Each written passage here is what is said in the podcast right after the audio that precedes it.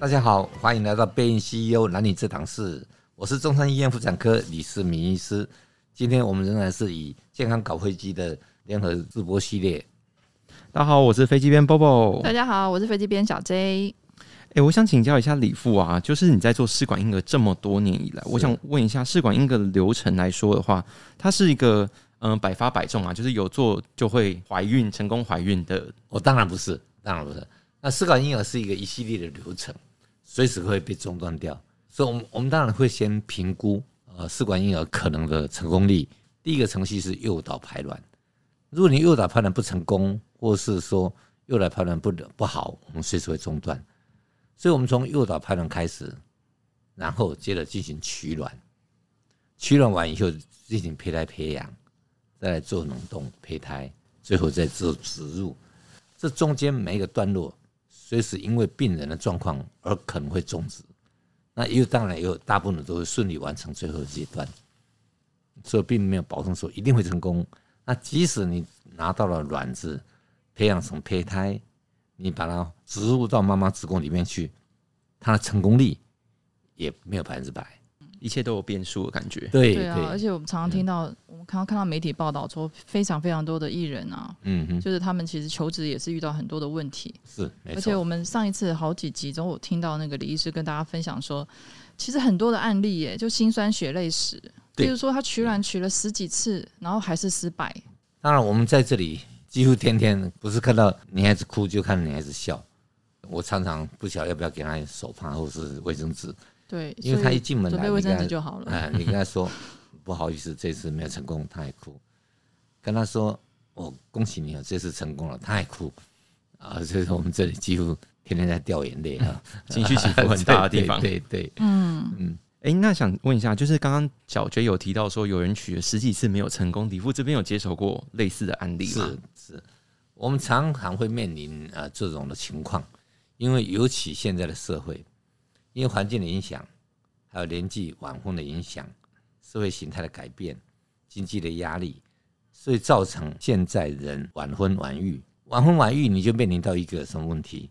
卵巢功能不足的问题。那有些人卵巢功能不足，是因为年纪大了，像我们最近有常常四十八岁、四十九岁来要怀孕的啊。那有些是因为手术，因为疾病，因为遗传，因为环境影响啊。或是做化疗等等等等原因造成卵巢早衰。哦，那李夫刚刚好像有提到说有也有取十几次然后才怀孕的一个案例，对对，可不可以跟我们做这个案例的分享？然后就是到底是发生什么事情？对，到底取几次？那对，取十几次是要取好久好久吧？对啊，要两两年的时间，两年。他这两年的人生都在取卵，对对，他的为我的目标就把它取卵。那我们现在政策是什么？累积胚胎，累积胚胎。够了，三个胚胎以后再一起植入，所以它要累积到三个胚胎，可能就要取五次卵，才有机会累积到三个胚胎。所以取了五次卵以后，养了三个胚胎，再植入失败了，那怎么办？再来一次，嗯，再经过五次的取卵，累积了两个胚胎或三个胚胎，再植入又失败了，这样就十次了。哦，所以他在后来我们改善了一些方法来。做一些生长因子的注射，还有一些呃同步化的一个处理啊，让他在两次取卵的时候取了三颗胚胎，所以第十二次的时候，我们植入三颗胚胎，终于怀孕一个。哇！所以这是要跟大家分享的喜悦好消息。对对对，呃，那几岁？这一个取了十二次卵的这个 patient 是几岁呢？四十二岁。四十二岁哦，所以四十二岁的女性。不要放弃，还是有希望的。还是有希望，因为它的会造成卵巢萎缩或者呃怀孕不容易。它最主要原因是来自巧克力囊肿、子宫内膜异位。因为子宫内膜异位在年轻小姐常有，那现在面临一个问题，就是年轻小姐肚痛啦、月经痛啦，啊，她就是诊断巧克力囊肿，她就去开刀了。开完刀以后没事了，啊，她就不大管它了。那以前的医生对这方面也不重视，对生育保存能力也不重视。就把你开完刀治完治疗完就好了。嗯、等到这个小姐，她四十岁结婚两年没有怀孕，后来一评估才发现，哇，卵巢功能只在剩下零点一二 AMH。哎，李富，可是你刚刚讲说有很多年轻女生，嗯、她可能是年轻的时候因为动过一些肌瘤手术，或者什么巧克力囊肿，对巧克力囊肿手术，肌瘤还好。对，所以这一位四十二岁女性也是因为手术的原因吗？对，对他在三十岁的时候动了子宫内膜异位手术，因为经痛。那动完手术以后，他还他就不管不管他的好啦，最终还好啊，他就没有去做生育功能保存的一个这个动作。所以这个开刀是会影响到生育功能的吗？会、嗯，子宫内膜异位症本身会影响卵巢功能，也会影响胚胎植入着床的功能。哇，那这个 patient 的案例很复杂哎。是，他本身也是因为年轻的时候动过子宫内膜异位的手术，像这种病人越来越多。然后他也是卵巢早衰，因为手术以后卵巢早衰，真的不？为什么会因为手术之后卵巢早衰呢？因为巧克力囊肿子宫内膜异位症，它会长在卵巢上面，它会乱窜，然后乱长，那就就长到卵巢上面，形成一个像巧克力的肿瘤一样。那你也把它剥掉，拿掉，嗯，那拿掉以后卵巢一定会受伤。那尤其现在，呃，大家比较讲究的是一些比较微创的手术，嗯，他做的没有那么精巧，他剥的时候不像手那么剥那么精巧，所以卵巢看你子宫内膜异位长的位置和它的深度和它的大小，而决定你卵巢会被破坏多少。子宫内膜异位症本身就会破坏卵巢，加上手术的破坏，所以说你卵巢功能，我们常常接到开过刀的。卵巢手术的病人回来以后，卵巢功能都很差。李富，那这个问题有没有什么解决方案？对，难道他在开刀的时候？所以我们现在的方方向在改变了。医生难道不会问他说：“你有没有生育计划吗？”对，你有没有应该会问吧？以前比较不重视哦，以前重视疾病，就解决当下的问题。对，当下你经痛，当下你腹痛，当下你的情况。可是。身为一位医师啊，那他不会去思考说这个病患之后可能以前病患，都不会知道，以前连病患自己都不知道，医生也不会，医生只是我把你病治好。所以最近几年来，就针对症状先医疗。对，最近几年来，我们发现说，我这影响太大了，尤其对生殖能力的影响太大了。所以我们现在不断的呼吁，你要做生殖规划、生育保存。所以我们面临像这种问题的时候，我们现在有一些解决方法。哦，我们就是说，希望你在开刀的时候，哦，就要先做仔细评估。你可以先冻卵，因为那不是都很年轻嘛，还没结婚嘛，先冻卵，然后接受手术，保持你生育能力，以免你你备用。第二个方法就是说，我在开刀的时候，我发现你卵巢几乎不保了，我就把你卵巢表面上的一些组织剩下碎片剪下来、切下来，做卵巢的冷冻。卵巢也能冷冻啊，卵巢可以能组织冷冻，卵巢绞碎以后能动啊，冷冻起来，以后再把它送到你的骨盆腔里面去，让它怀孕排卵，再取卵，再做试管。所以，我们对现现在生意保持保持的这个观念越来越进步。所以我们对一直呼吁说，让大家知道说，如果你有疾病要动到卵巢的时候，你要开刀之前，要先仔细跟不孕症医生评估过。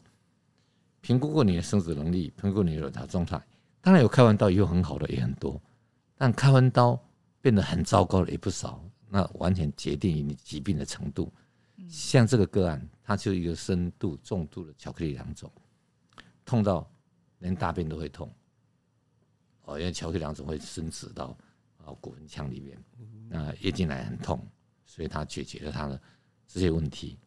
但是它副作用就是卵巢功。被破坏的差不多了，只剩零点一二。嗯，哎，那我想问啊，就是因为现在有很多年轻的女性朋友都有巧克力囊肿问题，然后他们可能想要去嗯、呃、做手术，或是嗯、呃、去医治这个困扰。对，但是他们在医治之前，他们会知道说他们的手术过程中会伤害到他们的卵巢吗？还是说可能这手术会进行非常顺利？手术进行非常顺利，没错，但额外的可能产生并发症，他没有仔细考虑。因为年轻小姐她可能痛了半死，她解决我的痛，解决我的肿瘤，那对他生育能力，他那时候遥遥无期，他就没有去想到。嗯，这个又呼吁我们上上级了，就是说我们女性朋友们在决定要去动手术之前，都要货比三家，对啊，至少多问几个医师。嗯，然后其实媒体的报道呢，我觉得我们自己也要有智慧去评估一下，说，因为现在会操作媒体的医生真的太多了。对不对？嗯、就是说，还是要去找一个有医德的医生，就自己审慎评估之后。对啊，像我自己是女性，我是深深的受害者嘛，所以我才会知道说，哎，找第二的意见，嗯、然后找一个有医德的医生是多重要的事情。是会再多一个人评估会比较有保障，那想象也会比较多，嗯、因为不同领域有不同的专长，对，有不同的注意事项，嗯。嗯。啊，肿瘤科是把肿瘤挖干净为止，嗯，那生殖医学科是尽量保保护你的生育能力为主，嗯，这两个出发点上有一点不同，所以处理的方式就会有点不同，考量的做法就有点不同，嗯，哎、欸，所以李副就是建议有。可能有子宫内膜异位症的困扰的女性，那她可能在做做手术或做治疗之前，那她可以先评估一下自己的生育能力，然后可能做个冻卵，或是做卵巢冷冻、哦、组织冷冻、卵巢组织冷冻这样的技术。嗯，对，哦、这个技术是每家医院都会吗？啊，医学中心。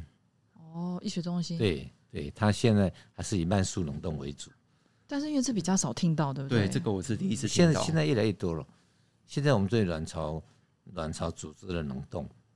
哦，就像你要做化疗之前，啊，你要做手术之前，或做放射线治疗之前，嗯，哦，先做一些不是卵子的冷冻，那卵子冷冻比较简单，那卵巢的组织的冷冻一定要开刀，嗯，这是比较比较麻烦一点。嗯，那这对后续的那个，那这对后续的那个试管的成功程度来说是高的嘛？是有帮忙的，尤其你假设你把卵子卵子冷冻下来，你是年轻的时候卵子。